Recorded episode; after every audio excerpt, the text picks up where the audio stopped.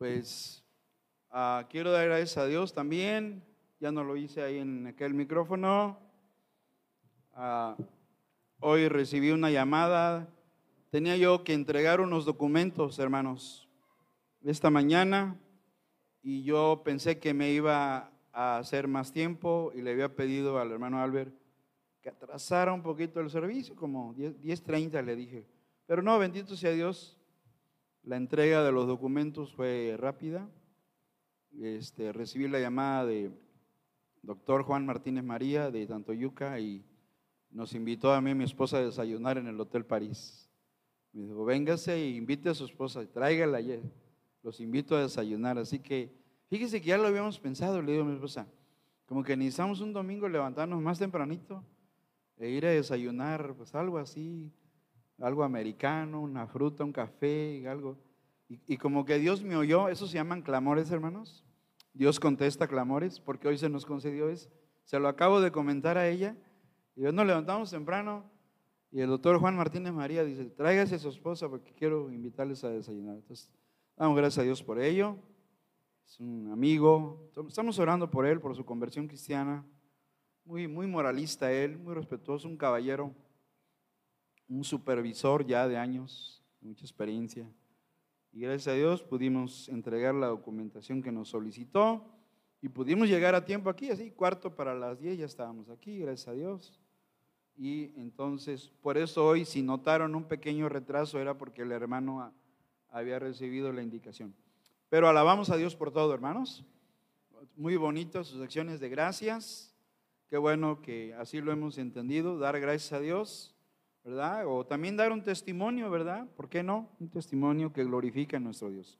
Bien, eh, qué bueno que estamos aquí, porque hoy vamos a entrar en el tema, el tema de la obediencia, es una serie que estamos llevando, son dos, entramos en el tema de las emociones, hace ocho días lo estrenamos, pero ahorita lo, lo enviamos en la tarde, es, cambiamos el menú, ¿verdad? A veces hay sopa fría en la mañana, sopa de coditos y luego hay arroz con frijoles en la tarde. Bueno, cambiamos el menú para que se animen a venir en la tarde también. El tema de las emociones, muy bonito, lo enviamos en la tarde y traemos el de la obediencia en la mañana. Pues bien, puestos en pie, vamos a leer un gran versículo que es, no está ahí, Hechos 5.29. Puestos en pie, por favor. Hechos 5.29. De ahí vamos a partir con un tema de conociendo los tipos de obediencia, hermanos. El tema de obedecer a Dios no es muy popular, pero es muy necesario. Todos necesitamos, todos, todos, todos. Pastor y ovejas, todos necesitamos aprender a obedecer a Dios, hermanos. Amén. Para eso estamos aquí, hermanos. Para aprender a obedecer al Señor. Y en Hechos 5, 29 vamos a encontrar un tremendo texto que habla de la obediencia. Todos juntos dice, respondiendo Pedro.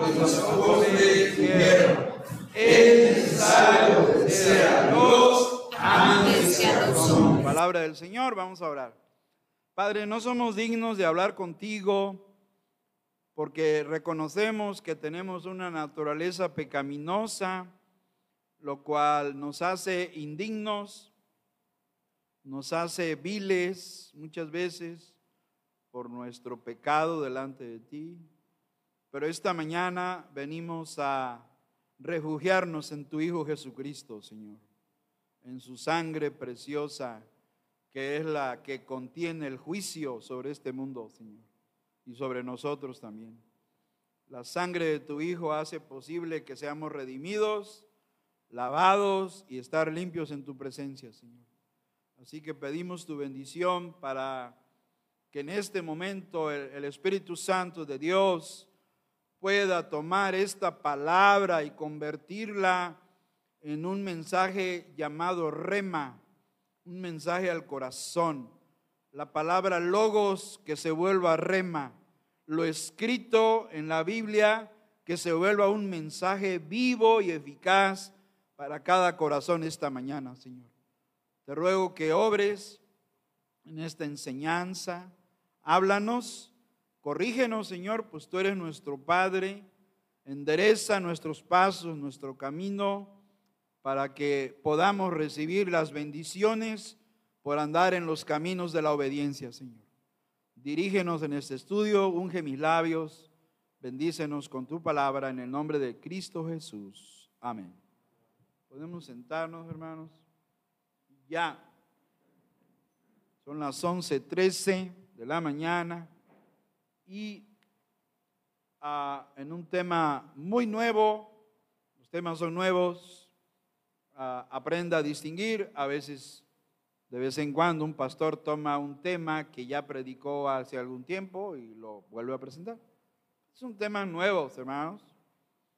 La Biblia habla de los Jehová es mi pastor, nada me faltará en lugares de delicados pastos. Mira, descansar. Los delicados pastos son los alimentos espirituales. estos son los delicados pastos frescos, verdes. No hay nada refrito, hermanos. Es algo nuevo porque estamos estudiando el bonito tema de la obediencia. Bien, parto de un versículo. Siempre tiene que haber una base bíblica de dónde partimos. Y partimos de un gran texto de Hechos 5:29, donde dice el texto, es necesario obedecer a Dios antes que a los hombres. Toda enseñanza bíblica debe empezar con una base organizada de manera que lleve a los hermanos a sentirse motivados a vivir vidas santas de obediencia a la palabra de Dios. Las escrituras prometen una y otra y muchas veces recompensas para los cristianos obedientes. Personas como Abel, Noé, Abraham, Isaac, Jacob y muchos otros en la Biblia que se esforzaron por ser obedientes, sin duda que fueron personas maduras como creyentes, pero también fueron bendecidos por su obediencia. Y hermanos, si hay algo, Dios no te va a pedir cosas materiales. Lo primero que te va a pedir Dios es fe y obediencia, hermanos. Fe y obediencia. Hay dos tipos de obediencia que yo encontré al estar estudiando. Hay una obediencia que le debemos a Dios y hay una obediencia que le debemos a las personas o a las instituciones. Dos tipos de obediencia. Ando un poco enfermo, hermanos, desde el viernes. ¿De qué estoy hablando? Para mí, esta es idea de Ernesto Barra Biznado. Hay una obediencia vertical, hermanos. ¿Por qué es obediencia vertical? ¿A quién es? A Dios. Y lo acabamos de leer. Obediencia vertical. Obedecer a Dios antes que a los hombres. Está en la Biblia. ¿Por qué vertical? Porque es hacia arriba, a Dios. Y luego hay una obediencia horizontal a las personas e instituciones. Esta es mi reflexión al sentarme en la comodidad de, mi recámara, porque no tengo una oficina de estudio, mi recámara ahí. ¿Qué, ¿Qué es la obediencia o qué implica la obediencia? Y encontré esto, una obediencia vertical, una obediencia horizontal. Y los cristianos estamos llamados a obedecer ambas, hermanos. Amén. Primero la vertical y luego la horizontal. Sin duda. La obediencia vertical es a nuestro Dios. La obediencia horizontal es a las autoridades terrenales. También hay obediencia voluntaria, obligatoria, completa, parcial, sin entusiasmo y de todo corazón. Es decir, hay otros tipos de obediencia. Por ejemplo, la parábola de los dos hijos, ¿se han de acordar? Uno que sí dijo que sí, pero no fue, y el otro que dijo que no, pero sí fue. O sea, esos son otros tipos de obediencia. Lo importante en esta mañana es a quién debemos obedecer. Bueno, les comparto en un gráfico que en educación se llaman organizadores gráficos, así se llaman estos. Un mapa mental, un mapa conceptual, un mapa cognitivo, hay diferentes tipos de mapas. Un cuadro sinóptico, un cuadro doble entrada, son los organizadores gráficos para representar la información.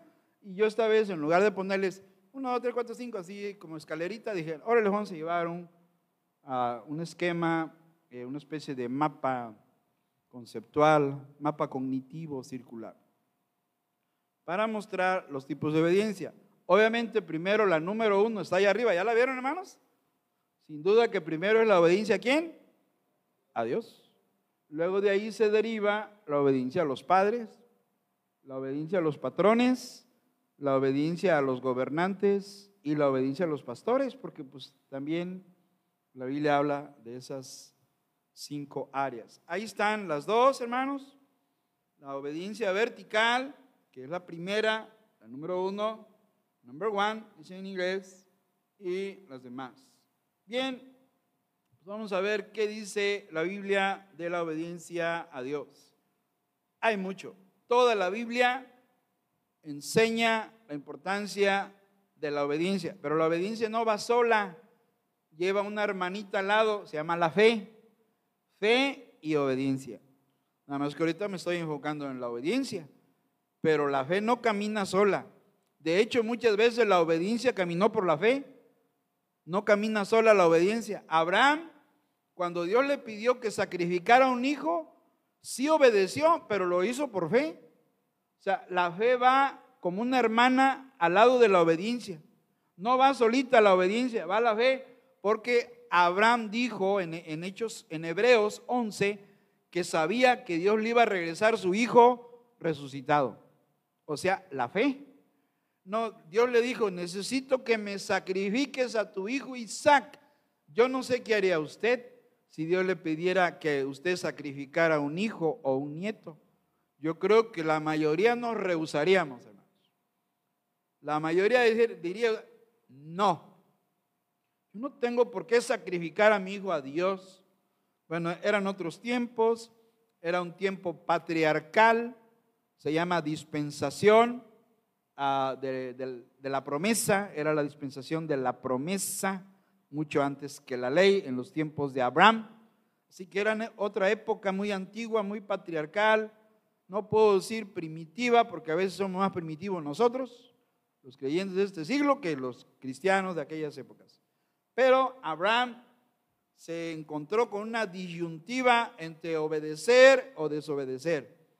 Pero pudo la fe, al lado de la obediencia, la fe, la que preparó el, el animal de carga, lo dice Génesis, y ahí va, a un monte y el hijo pregunta, ustedes conocen la historia, ¿y, dónde está el animal para el sacrificio? Preguntó, ya Isaac tenía sus 12, 14 años. Y de la boca de Abraham salió una frase muy hebrea que es YHWH, que son las cuatro letras del nombre de Dios, Jiré. Yahweh Jiré. Dios proveerá. ¿Se acuerdan? Dios proveerá para el sacrificio. Y ya cuando amarra al niño y prepara la leña y está a punto de degollarlo, Dios le habla del cielo que se detuviera. Con, para Dios con eso era suficiente. La fe de Abraham fue probada y la obediencia también. La fe y la obediencia caminan juntas, hermanos. Para, para obedecer a Dios necesitamos fe porque Dios es soberano y Dios tiene el control de todo, hermanos. Y ya cuando estaba a punto de sacrificar a su, a su hijo amado, que representa a Jesucristo, hermanos, Abraham representa al Padre, Isaac representa a Jesucristo, y es la entrega del Padre en sacrificio de su Hijo por amor a la humanidad. Eso representa. Y entonces aparece un carnero trabado por ahí en un matorral. ¿Conocen la historia? Dios proveyó, hermanos, gracias a la fe y a la obediencia de Abraham. Interesante, tremenda lección. Ninguno de nosotros haríamos un sacrificio de decirle a Dios, pues sacrifico a este hijo y te lo entrego. Yo creo, híjole, es, es una prueba muy dura, hermanos. Difícil entregarle en sacrificio a Dios. Dios no lo haría en estos tiempos. Obvio que no. No en el sentido del Antiguo Testamento. Sí lo haría en el sentido espiritual. Dios nos pide los hijos para que le sirvan como pastores y misioneros, hermanos. Y los nietos también, hermanos.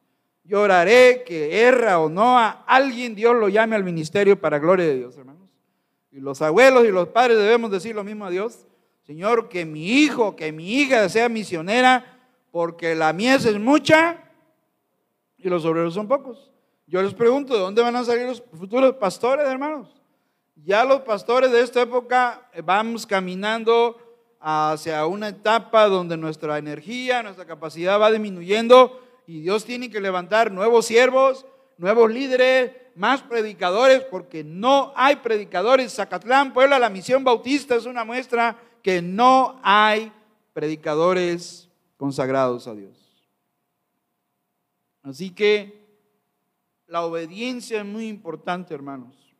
¿A quién debemos obedecer? Bueno, primeramente a Dios, ya lo dijo Pedro, los apóstoles, los cristianos tenemos el deber de obedecer a las autoridades del gobierno, eso lo vamos a ver más adelante, pero en circunstancias cuando el gobierno usurpa, invade el área del reino de Dios, es cuando entra en conflicto, en contradicción con la palabra de Dios entonces es cuando debemos hacer esto, hermanos. Esto.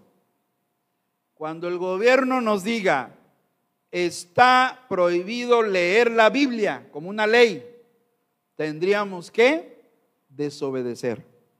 Porque Dios dice, escudriñad la escritura. Bueno, a lo mejor muchos creyentes estarían felices. Ay, qué bueno, ya no vamos a leer la Biblia, ya no, ya no, ya no nos pueden estar diciendo. Si hubiera esa ley, pero bendito Dios no la hay. Pero si la hubiera, habría que desobedecerla, hermanos. Porque es necesario obedecer a Dios.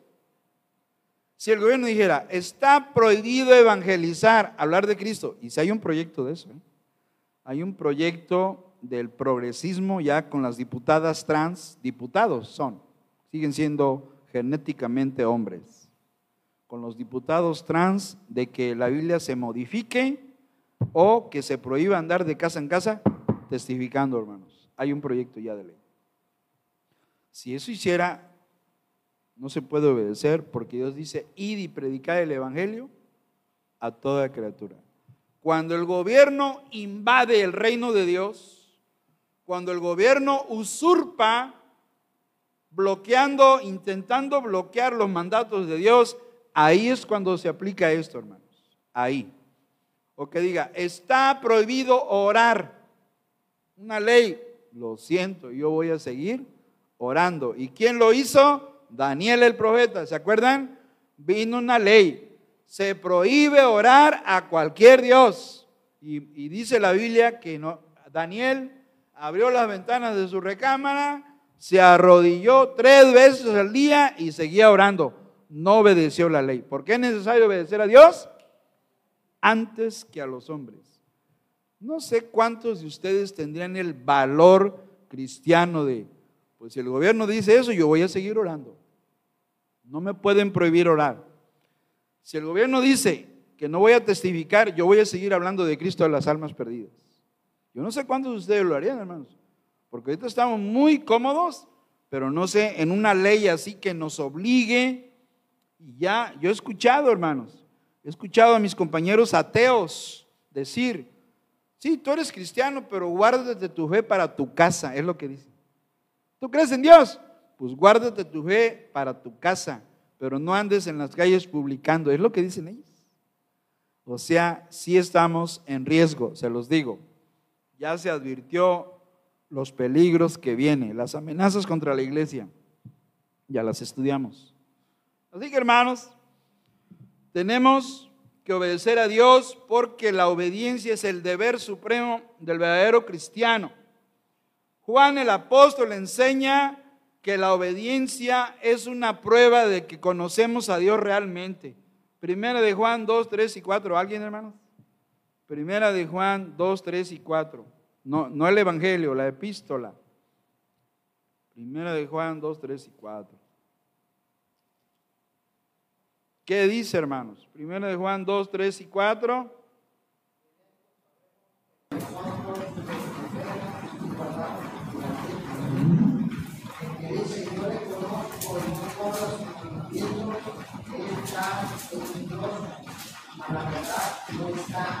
Así es. Dice Juan, en esto sabemos, acá hermanos, la cabecita, saber, los saberes. En esto sabemos que nosotros le conocemos. ¿Cómo nos damos cuenta que una persona conoce al Dios vivo y verdadero? A Jesucristo como Señor y Salvador. ¿Cómo nos damos cuenta? Dice Juan, si guardamos sus mandamientos. O sea, la obediencia es una señal en una persona que realmente tiene a Cristo en su corazón, hermanos. Amén. Es lo que está diciendo Juan. Que el verdadero cristiano se identifica porque va a tener el deseo de obedecer. Persona que, que no le interesa obedecer, que no le interesa la Biblia, vamos a dudar que sea un cristiano. Y de que los hay, los hay, hermanos. Personas que profesan nada más con su boca, que dicen que son cristianos, pero les gusta la vida del mundo, hermanos. Eso es lo malo, ¿verdad? Y Pedro tiene un, un refrán hebreo muy duro. Y ustedes lo conocen. Allá en Pedro dice, vuelve el perro a su vómito y la puerca lavada al cielo. Es muy duro, es de lo más duro en la Biblia. Quiere decir, una persona que ya Dios le ha perdonado, le ha lavado de sus pecados, pero no quiere permanecer limpio, sino que regresa y la imagen es muy terrible. Y si la hemos visto en la calle, vuelve el perro a su vómito. O sea, la persona regresa a ensuciarse con las cosas del mundo. Dice, y la puerca lavada al cielo. O sea, el animal que ya fue aseado, regresa lo da sal porque le gusta el lodazal del mundo. Entonces, hermanos, esto es algo muy fuerte, habla de la conducta del cristiano, del verdadero cristiano. Si eres de Cristo, como dice Juan, te, vas a, te vamos a identificar porque guardas sus mandamientos, porque te gusta obedecer a Dios. No somos perfectos, nadie es perfecto, nada más Jesucristo es perfecto, hermanos. Pero sí debe haber un buen deseo de obedecer a Dios. Amén, hermanos. Hermano, no soy perfecto, pero me quiero esforzar por agradar a mi Dios. Amén, hermano. Eso es lo que quiere Dios. El deseo, la intención, que hay aquí un temor hacia Dios, de que a pesar de que tenemos fallos, pero queremos seguir en el camino de Dios. Eso es lo que nos pide Dios, hermanos. Así que la obediencia a Dios es un deber supremo. Cristo dice que si, si obedecemos podemos ser amigos de Cristo. A ver, Juan 14, 15, hermano, ahora vamos al Evangelio. Juan 15. Juan 15, 14, 15, hermanos. ¿Alguien?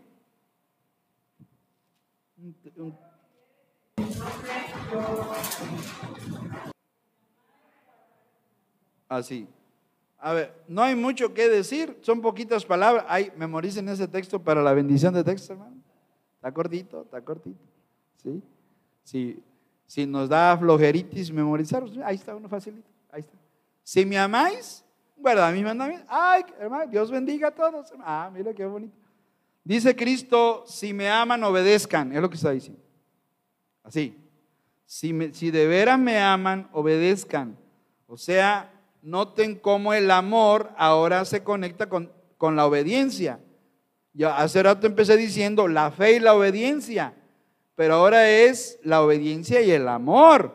Ahora se conecta amor y obediencia. Interesante. Dice, dice Jesús, a mí no me engañan. Ninguna persona me engaña. Si alguien me ama, yo me voy a dar cuenta en qué manera va a, procurar ser obediente. Amén, hermanos. Eso dice Jesús aquí. Si me amáis, guardad mis mandamientos. Si de veras me aman, van a hacer el esfuerzo, hermanos. Y bueno, vamos a decir esta mañana, los felicito a todos porque el haber venido indica que aman a Jesucristo y quieren obedecer a Dios. Amén, hermanos. Porque Dios dice en su palabra, no dejando de congregarnos. Y eso ya lo sabemos así. El Espíritu Santo nos da, tin, no dejes de congregarte. Ah, sí, Señor, amén.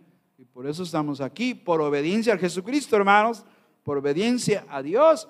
Así que ya están demostrando amor a Jesús, amor a Dios, de esta manera, empezando en el área de la asistencia, que es muy importante.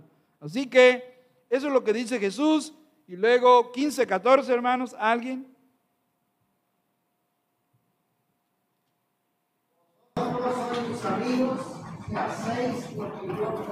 Ay, eso sí está, eso sí está difícil, hermanos. Jesús dice en 15, 14, ustedes son mis amigos si hacen, no dice si dicen, no dice si piensan, no dice si sienten, dice si hacen lo que yo os mando. Así que para ser amigos de Cristo, y miren que de amigos amigos, el único amigo de Dios que se menciona en la Biblia fue Abraham, hermanos. A Abraham se le llamó el amigo de Dios. Pero ¿saben qué es lo bonito? Que en esta dispensación, en esta época, en esta temporada que vivimos, los cristianos pueden convertirse en amigos de Jesús también. Pero ¿en qué manera? Si hacen lo que Jesús manda. Así que sí se puede ser, así como Abraham fue amigo de Dios, los cristianos también podemos ser amigos de Jesús por medio de la obediencia. Así que la obediencia, hermanos, la obediencia a Dios es muy importante. Yo diría, la obediencia a Dios lo es todo, hermanos. Lo es todo. De la obediencia a Dios dependen tus bendiciones, hermanos. De la obediencia de Dios dependen muchas cosas bonitas y hermosas de parte de nuestro Dios. No hay obediencia en tu vida, te metes en problemas con Dios. Primeramente con Dios. Así que qué importante es entenderlo, ya poner este chip así como un celular, le ponemos un chip, le abrimos ahí, ahí va mi chip, eh, y así aquí, ya, obediencia a Dios es clave en, en las bendiciones para los buenos cristianos, los verdaderos cristianos. Pero bueno, vamos al punto 2, obediencia a los padres. Salimos de la obediencia vertical y nos vamos a la obediencia, ¿qué hermanos? ¿Sí se acuerdan? Horizontal personas e instituciones. ¿Ok? Vamos a ver un gran texto que viene del antiguo, es Efesios 6, 1 y 2, hermanos. Vámonos allá. Y no estamos predicando nada diferente, son cosas que ya lo saben y que hoy las reafirmamos. Hoy las ah, volvemos a retomar. Son las mismas verdades presentadas de otra manera. Ahí está, Efesios 6.1. Yo creo que es el 2, 1 y 2. Yo creo que ahí le falta el número 2. 6.1 y 2. Dice, hijos, obedeced en el Señor a vuestros padres, porque esto es justo. Y ahora sí, honra a tu padre y a tu madre, que es el primer mandamiento con promesa. Y ahora viene el número 3, para que te vaya bien y seas de larga vida sobre la tierra. Hasta allí es el mandamiento que proviene de Éxodo 20:12. De allá viene este versículo. Pablo lo tomó de la Biblia hebrea, la Septuaginta traducida al latín, de allá tomó el texto y lo puso aquí en, en Efesios, este versículo. Así que este es el primero, el primer mandamiento con promesa. Y la promesa es doble.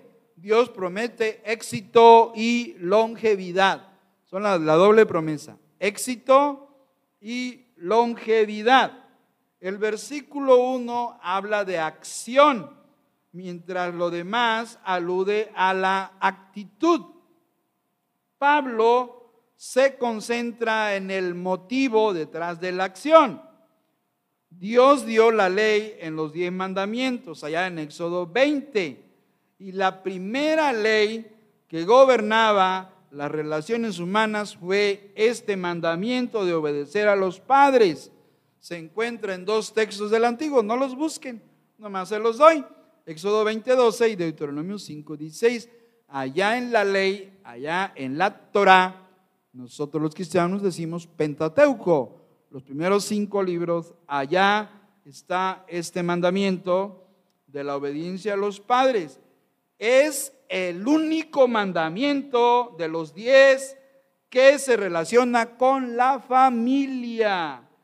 Y es el único principio que asegura la realización de la misma, que la familia continúe funcionando. ¿Cómo?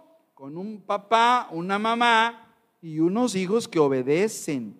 Cuando hay eso no hay problemas. Los problemas surgen cuando los hijos, ¿qué hermanos? No obedecen. Ahí es cuando las familias se dividen, tienen conflictos y se vuelven disfuncionales. Hoy se habla, bueno, ya tienes muchos años, de familias disfuncionales donde los hijos no le hacen caso al papá ni a la mamá.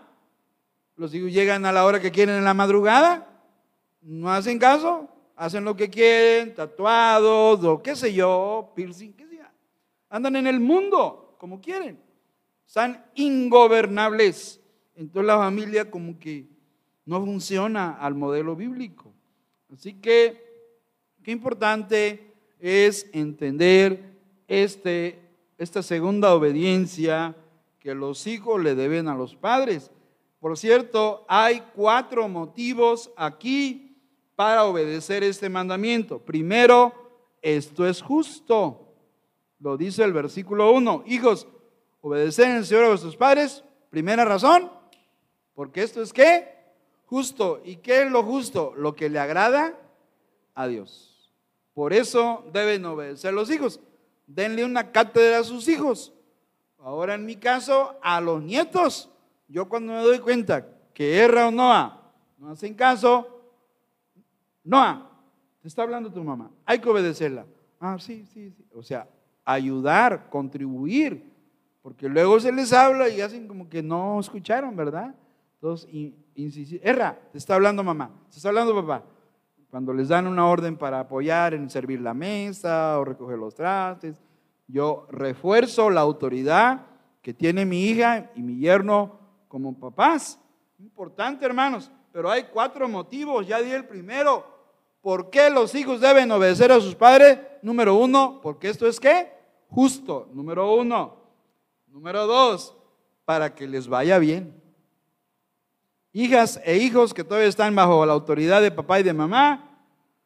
Razón número dos para obedecer es para que te vaya bien. Lo dice el versículo 3, para que te vaya bien. He visto personas que lloran su amargura por tantos problemas que no logran ser exitosos. Fracasan en la universidad, fracasan en el trabajo, en un negocio, en el matrimonio, en todo. Fracasan. ¿Por qué? me explique por qué no logro, nada me funciona en esta vida. ¿Cómo has sido de obediente a tus padres desde niño? Analiza tu vida, joven o señorita. Si no honraste a tus padres, algo pasó que estás cosechando las consecuencias que sembraste. Es necesario obedecer a los padres porque de ahí se, se liberan las bendiciones del cielo para hijos que honran a sus padres. Por eso dice Dios, para que te vaya bien. Y cuando te va bien es que tienes éxito, amigo, hermano, joven, señorita. Por lo contrario, hay inconversos, los conozco, lo he platicado con mi esposa, que son muy atentos con sus padres y no son cristianos. Yo diría que atienden mejor ellos, esos inconversos, a sus padres que algunos cristianos. Profesor, bueno, hoy es doctor en educación, no voy a decir su nombre, lo conocemos, siempre sus padres los lleva a Cancún, los lleva a Veracruz, los lleva a cenar a los restaurantes, siempre anda con ellos, los procura, los lleva al servicio médico, lo conozco, un compañero, por cierto, ahora es supervisor, acaba de ascender a supervisor, tiene éxito en todo, en todo ha sido líder sindical, líder en su zona, líder ahorita como asesor de posgrado, es un hombre con valores, todos le respetan, es un amigo, ¿Y saben cuál es la cualidad que yo le dije a mi esposa? Es que siempre está honrando a sus padres. Es que mi mamá, es que mi papá, tengo que ir a ver a mi mamá. Y siempre atendiéndolo. Y este mandato se cumple igual en los inconversos. Si honran a sus padres, Dios bendice a los inconversos porque son amorosos, cuidan y atienden las necesidades de sus padres. Se los digo porque ahí lo se ve reflejado. En cambio, inconverso que la lleva mal con los padres, se está sembrando la muerte, hermanos. Lo dice Proverbios, que el que tiene problemas en su corazón de odio, rencor hacia sus padres, se está engendrando la muerte. Lo dice un proverbio, dice, los cuervos de la cañada lo, ataquen, algo así, dice un proverbio muy fuerte, para hijos que sean perversos o rencorosos contra sus padres, hermanos. Así que es muy delicado este punto de la obediencia a los padres. Tercera razón, para que seas de larga vida sobre la tierra. Versículo 3, longevidad. Ah, yo quisiera vivir muchos años. Pues atiende bien a tus padres, ah, consiéntelos, porque es la promesa de Dios. Dios no se equivoca, mi amigo.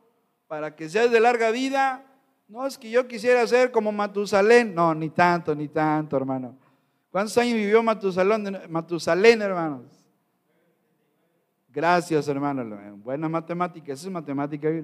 960. No, pues ya con que llegue a 75, ya con eso me doy por servido, ¿verdad, hermanos?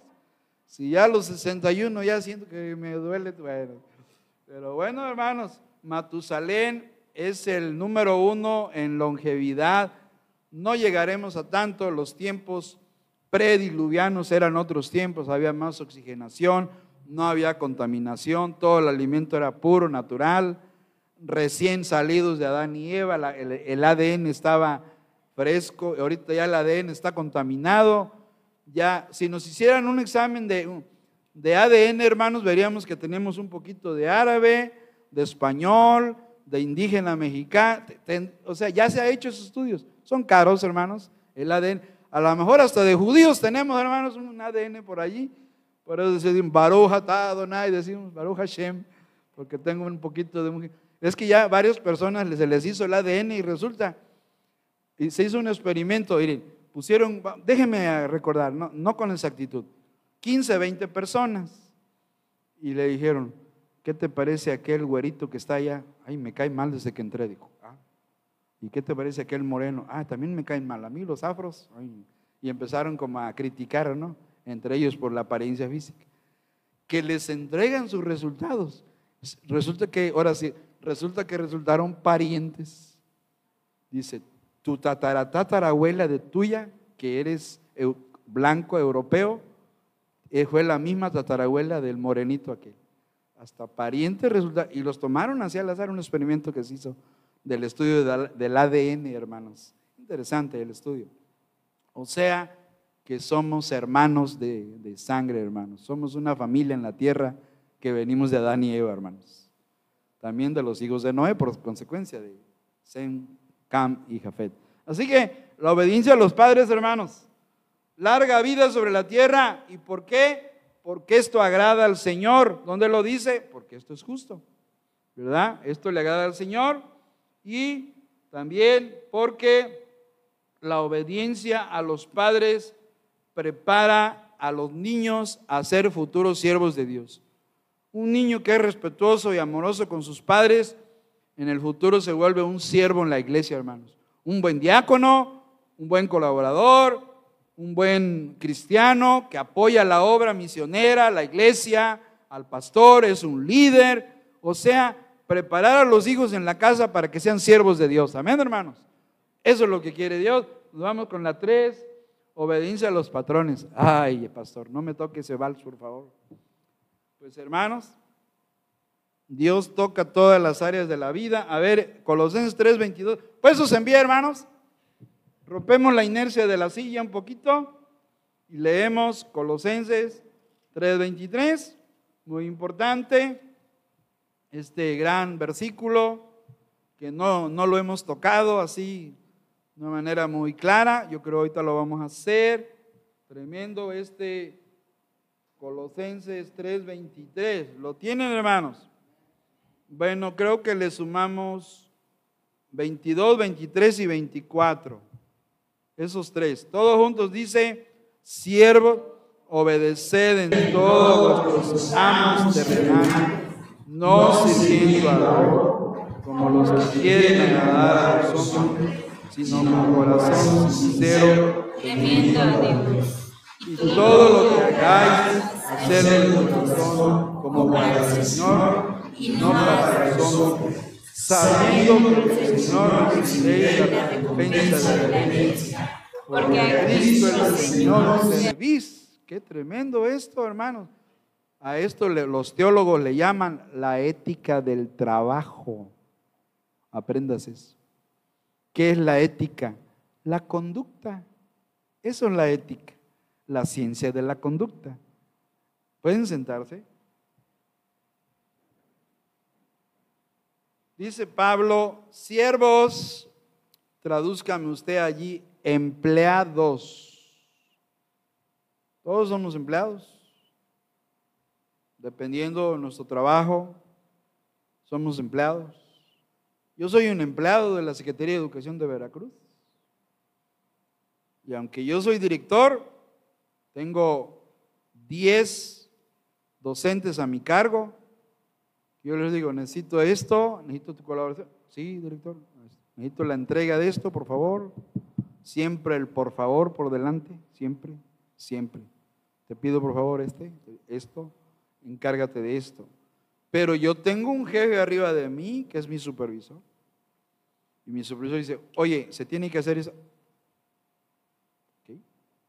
Pero el supervisor tiene otro jefe que se llama jefe de sector y tiene que obedecer.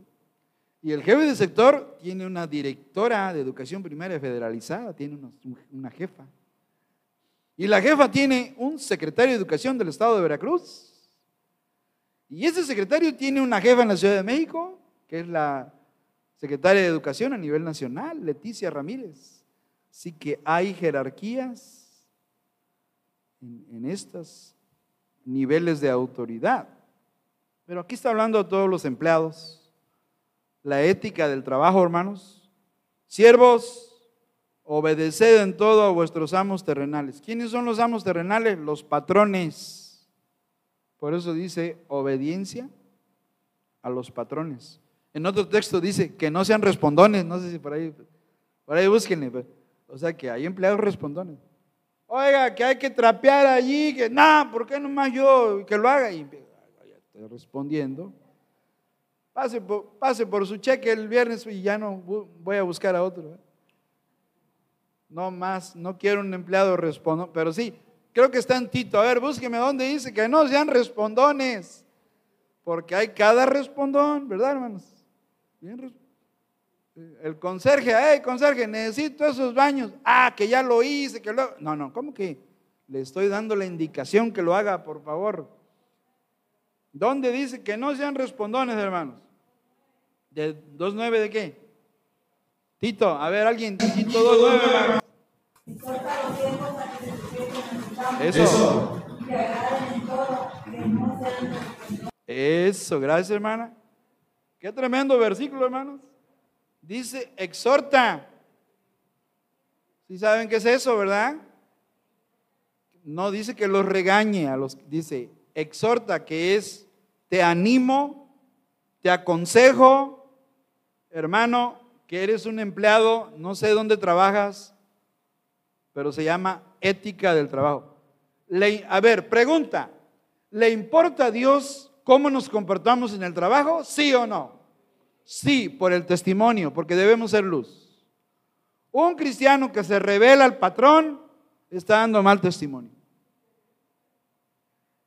Dice Pablo a, la iglesia de Tito, exhorta a los siervos, aconseja, les aconsejo hermanos masaitas, a los que son empleados, a que se sujeten a sus patrones, que agraden en todo, que no sean qué, respondan. Nada de que, ah, ¿por qué nomás a mí? La trae conmigo, ya dígale al otro también, que ¿cómo nomás a mí? No, sí, usted hasta dicen, muérdase la lengua, ¿verdad? ¿Sí? Le ordené que vaya a trapear allá, sí, cómo no. Que no tengan queja de, de los que, según es cristiano y mira cómo, porque luego dicen, ¿verdad? Hablan de nosotros. Entonces, hay que tener mucho cuidado. Regresemos a Colosenses 3:22, hermanos. Nomás quería reforzar lo de los respondones.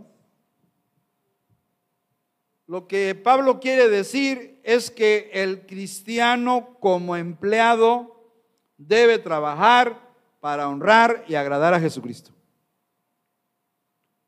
Lo dice 3:22. Hermanos, siervos, Obedeced en todo a vuestros amos, no sirviendo al ojo. ¿Qué quiere decir no sirviendo al ojo, hermanos? Quedar bien con las personas. No sirviendo al ojo como los que quieren agradar a quién, hermanos. se le llama barberos, hermanos. ¿Sí o no? Jefe, le traje aquí un regalito, pero deme chance mañana de salir más temprano. Ah, es eso, jefe, a él, ya sabe, oh, usted tranquilo, eh, para usted. Mire, si se da eso, uy, el mexicano buenísimo, ¿verdad? Jefe, ya sabe usted, nomás deme tres días de permiso, ¿no? Y luego ven, y me los justifica, por favor. Pero ¿qué dice? Que no sean respondones en Tito, los que quieren agradar a los hombres, y miren qué bonito, sino con corazón, ¿qué? sincero, temiendo a Dios. Y tremendo el versículo 23, y todo lo que hagáis, hacelo de corazón como para el Señor. Me detengo ahí. El consejo cristiano debe trapear la red si estuviera haciéndolo para quién. El abogado cristiano tiene que atender al cliente como que le está sirviendo. Eso dice la Biblia. El maestro cristiano atender a los niños como si estuvieran, si fueran los hijos de Cristo, los niños. Señor, te voy a educar tus niños porque es lo que está diciendo. El ingeniero, el médico cristiano atender al paciente con calidad y calidez, dicen ahora, como si fuera un, como lo que es un siervo de Dios como médico, un siervo de Dios como abogado, un siervo de Dios como ingeniero, un siervo de Dios como maestro. Somos siervos de Dios donde trabajamos, hermanos. No sé el puesto que tengas que Dios te haya dado en tu trabajo, pero eres un siervo ahí donde estás. Tú eres luz, hermano. Eres luz, hermana. Y los inconversos, acuérdate que siempre digo, ¿qué están haciendo, hermanos? Nos están checando. ¿A qué hora? La puntualidad, hermanos, para empezar. Tengo una maestra que me llega un poquito tarde. Y le hablo con cariño, maestra, le pido, por favor, que, ay, sí, sí. No sé si se le olvida, pero vuelve a llegar. Invitándola, no va, tenemos que usar el diálogo, ¿verdad? Le invito, maestro, por favor. Sí, 85, 82, 83, me llega. Pero bueno, llegar puntual al trabajo. Es la ética del trabajo, es la obediencia a los patrones. Una vez Hace años otro supervisor me dijo, quiero que en este momento vaya a su escuela y me traiga la documentación. Yo no. ¿Cómo?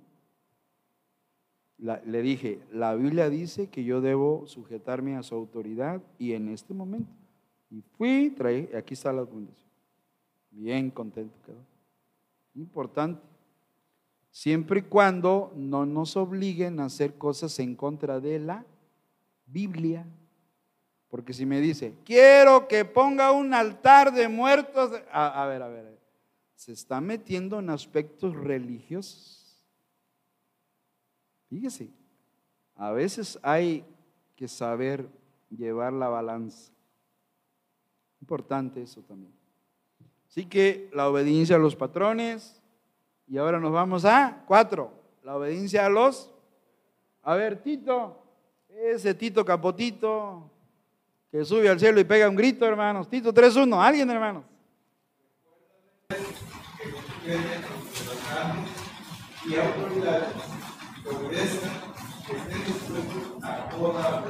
Qué precioso versículo. Obediencia horizontal, le estamos llamando, ¿se acuerdan? Hay vertical, que es la primera, y las demás son horizontales. Nos vamos a la obediencia de los gobernantes. Recuérdales que se sujeten a los gobernantes y autoridades. Los maestros cristianos nos dan una reforma, pues tenemos que llevarla a cabo. Yo no puedo andar eh, contraviniendo al gobierno. Sí sé que están mal algunas cosas, sí lo sé me queda muy claro. Pero mi respuesta es, ¿qué opinas? Yo no puedo detener, nadie va a detener la avalancha que viene del progresismo. La prueba está que ha crecido en lugar de disminuir. Lo que voy a hacer es obedecer lo que pueda y lo que no lo hago a un ladito sin tener que hacer una rebelión pública o manifestarme. No tengo por qué llegar a eso. Nada más sé yo no puedo detener porque es la realidad, es una realidad. A ver, impidan ustedes, impídanlo. No hay manera, hermanos. Cada quien va a dar cuentas a Dios y cada quien es responsable de lo que enseña, sea de Biblia o de las cosas que vienen ahí. Simplemente no puedo, hermanos. Respeto ya. Si yo, si yo estuviera frente a grupo, entonces yo sí sabría cómo conducir la clase sin meter los aspectos progresistas. Ahí sí lo haría. Ahí sí, porque finalmente a mí me están dando algo que se llama autonomía de gestión. ¿Se acuerdan? Autonomía de autonomía curricular, autonomía de gestión. Ahí sí yo, bueno, como que esos, esos textos por ahí de Todex y todo, ahí eso ahí sí, ahí sí yo. Vamos vamos a lo que es saberes científicos correctos, contenidos, valores, eso sí, eso ya sería muy personal. Personalmente soy director, no estoy frente al grupo, pero ahí sí tendría que ejercer mi criterio pedagógico para saber qué sí enseñar y qué no enseñar. Pero en lo general, obediencia a los gobernantes. La reforma ya está, tratan de impedirla, no sé qué va a pasar, pero ya en la mayoría de los estados ya se aprobó. Solo son los estados que no pertenecen a los colores oficiales.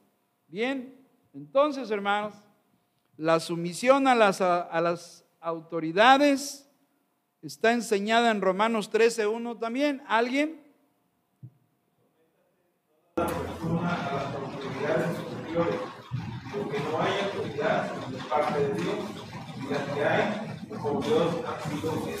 Así es. Los cristianos hemos sido llamados a apartarnos del mundo, lo dice Juan 15, 18 y 17, 14, pero todavía tenemos responsabilidad hacia el gobierno, como respetar las leyes, pagar los impuestos, ir a votaciones. Warren W. Wiersbe, pastor bautista, dice que el cristiano debería ser el mejor ciudadano de un país. La iglesia no debe involucrarse en partidos políticos.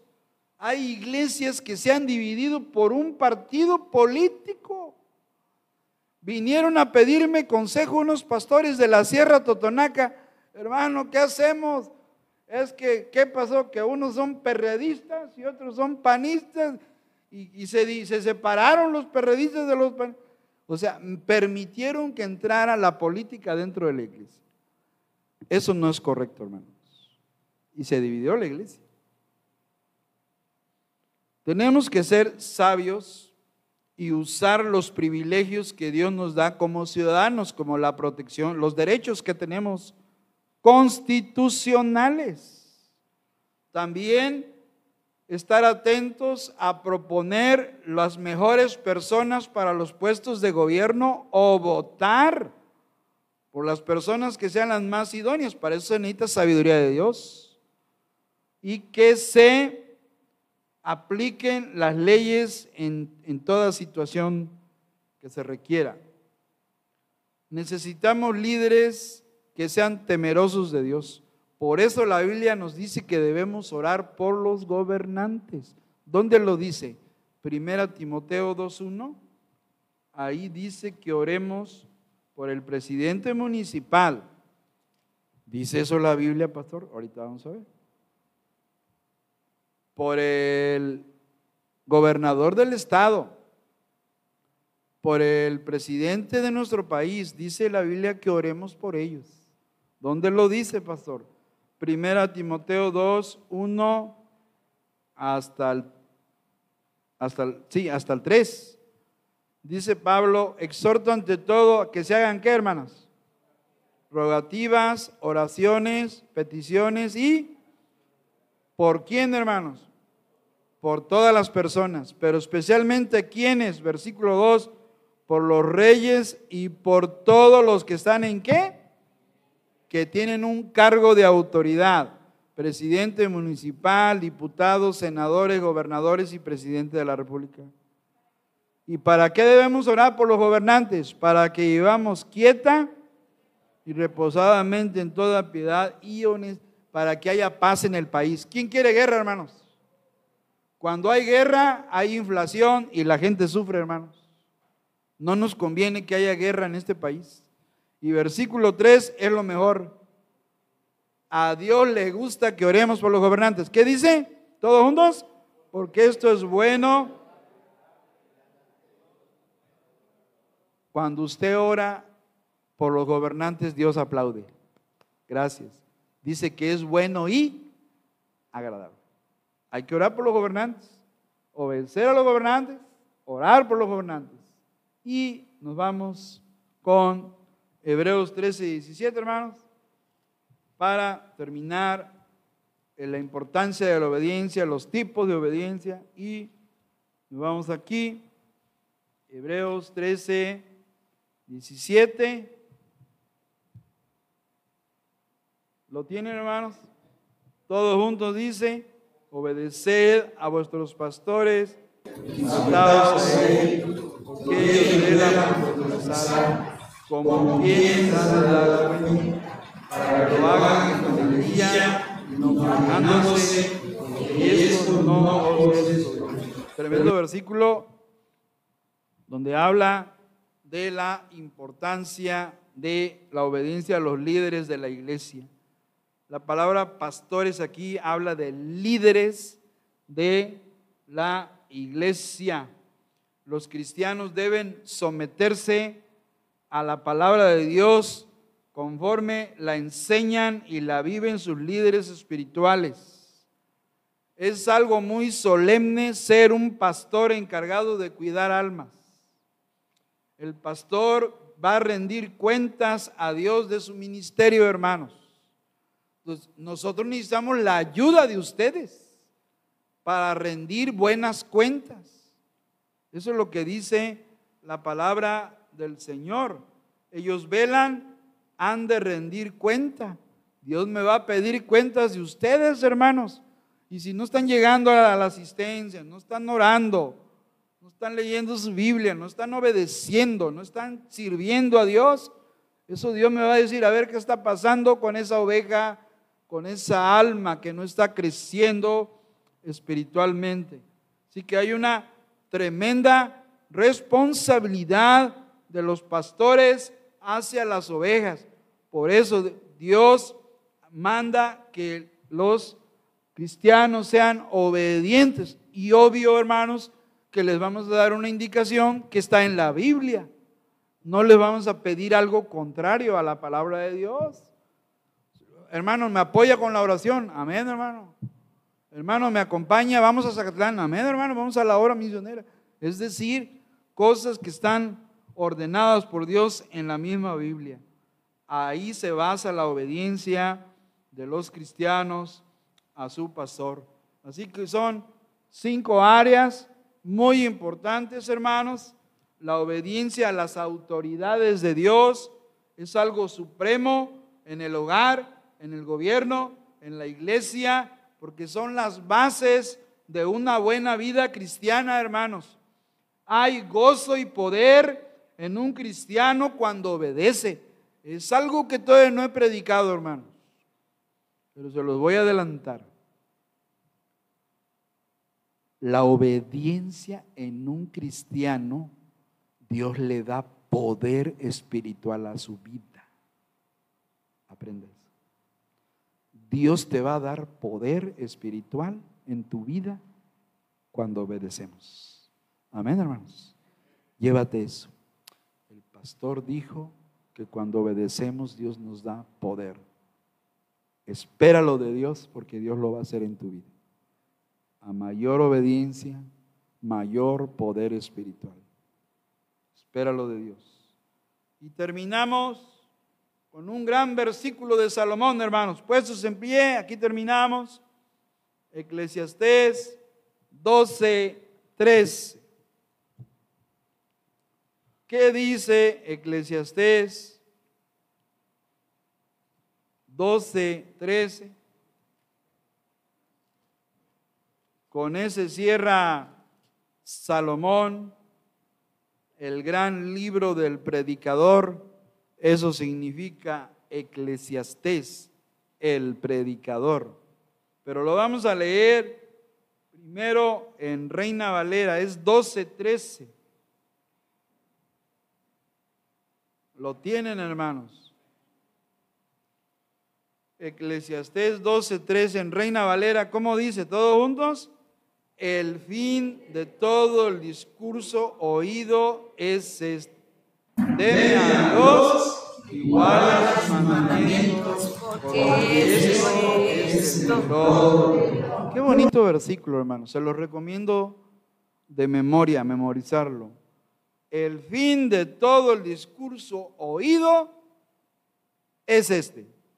¿Y cuál es el discurso que hemos oído? Temer a Dios y guardar sus mandamientos. Porque esto es el todo del hombre. Todo lo que se hable de la Biblia lo vamos a resumir en una sola cosa. Que el cristiano tenga temor de Dios y que aprenda a obedecer. Amén, hermanos. Es lo que está diciendo. En otra versión llamada la LBA, LBA dice, la conclusión, cuando todo se ha oído, es esta. Teme a Dios y guarda sus mandamientos porque esto concierne a toda persona. ¿Qué dice Dios? Temer a Dios y guardar sus mandamientos. Y guardar es obediencia. Así que ahí está el consejo de Dios, hermanos. Es palabra de Dios. Llévense Eclesiastés 12:13 de memoria, por favor. ojalá alguien el próximo domingo los dice, hermanos, el fin de todo discurso oído es este. Teme a Dios y guarda sus mandamientos, porque eso es el todo del hombre. Y ahí está, amén, hermano. Y de esa manera seguimos aprendiendo la importancia de la obediencia. Vamos a orar. Hermano Víctor, una oración, por favor.